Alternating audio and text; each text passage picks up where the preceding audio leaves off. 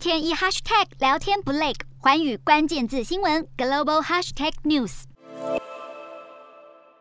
战争开打后，全球食用油价格连带上涨。为了保护国内粮食供应，全球最大的棕榈油生产国印尼总统佐科威宣布，二十八日起禁止出口植物油以及相关原物料。乌俄战争造成乌克兰葵花籽油供应短缺，提高了所有食用油的价格。供应全球三分之一食用油的印尼表示，国内食用油的价格从二月到四月之间上涨了百分之四十五，不得不采取手段禁止食用油出口。印尼向全球市场供应六成棕榈油，作为便宜又稳定的食用油，棕榈油不但运用在在烹调、制造糖果、冰淇淋、面包当中，连洗发精、清洁剂、化妆品也使用棕榈油。在印尼禁止出口后，棕榈油价以及连带产品的成本势必会飙高。作为世界棕榈油价格的指标之一，吉隆坡棕榈油期货四月二十七日收市的价格暴涨百分之九点五八，比今年一月狂升了百分之三十一点九。禁止出口食用油的印尼，在缺少外汇的情况下，更难在市场上抢购足够的化肥来耕作。预期印尼农业产量也会减少，国内粮价恐怕也会进一步上涨。